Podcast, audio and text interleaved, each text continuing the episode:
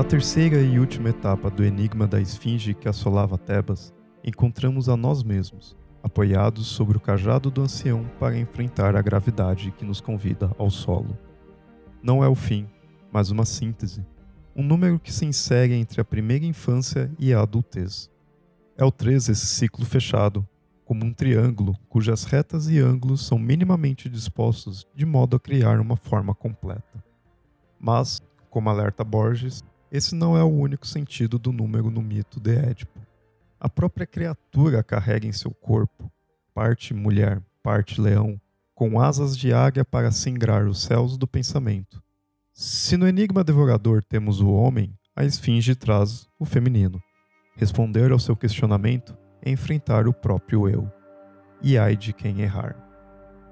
Nas tramas do destino que nos levam para esse embate, encontramos as mãos das três fiandeiras, a avó, a mãe e a filha, ávidas por cortar a linha.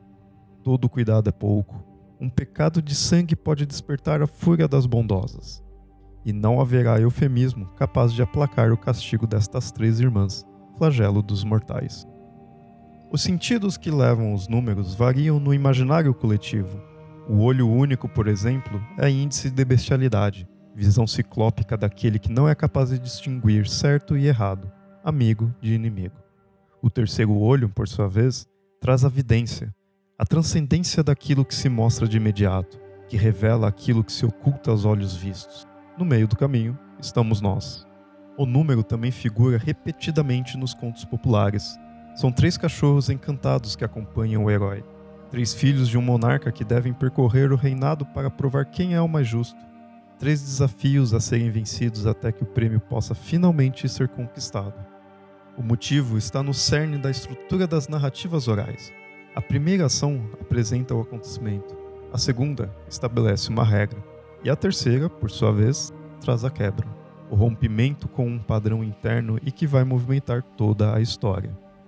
Por certo que o folclore mundial está permeado por trincas. São três desejos que se oferece ao que esfrega a lâmpada, três batidas na madeira para isolar a má sorte, três pulinhos para que o santo encontre um objeto perdido, ou três velas, uma para cada tipo de rebanho, para pedir intercessão ao negrinho do pastoreio. Mas o 3 também representa o equilíbrio, fugindo do binarismo polarizador da dualidade. É um triunvirato que governa o inferno, um terceiro excluído que, ao ser reintegrado, traz a elevação. Por vezes, acrescentar um novo elemento aos pares já estabelecidos nos desafia, mas pode estar justamente nesse outro invisibilizado o fiel da balança. Nos mitos antigos encontramos inúmeras divindades e outros seres fantásticos em grupo de três, unidos por suas funções, características e personas. Algumas dessas entidades são tão complexas que são um e três ao mesmo tempo. Ou então, três deuses distintos que agem unidos para criar, manter e destruir, e com isso renovar, nossa existência é o aspecto do todo que perpassa a vida, desde o início até o término. No entanto, ainda que as culturas antigas tenham tido diversos deuses tríplices em seus panteões, a Trindade é tão essencial para o ser humano, para suas crenças e maneira de ver o mundo, que seria impossível ficar preso ao passado. As religiões que perduram até os dias de hoje se utilizam desse símbolo para trazer cada uma a sua própria verdade. E a verdade do mito, sabemos, é a grande verdade do mundo. A força simbólica do três nos atravessa. Cruza deuses e monstros até chegar na profundeza de nossa alma. É passado, presente e futuro. É a família e os elos que nos unem.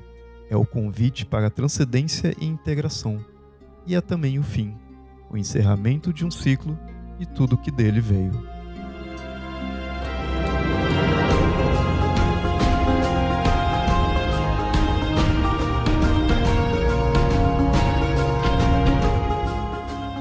É com isto em mente que encerramos, por fim, a trilogia Mitografias.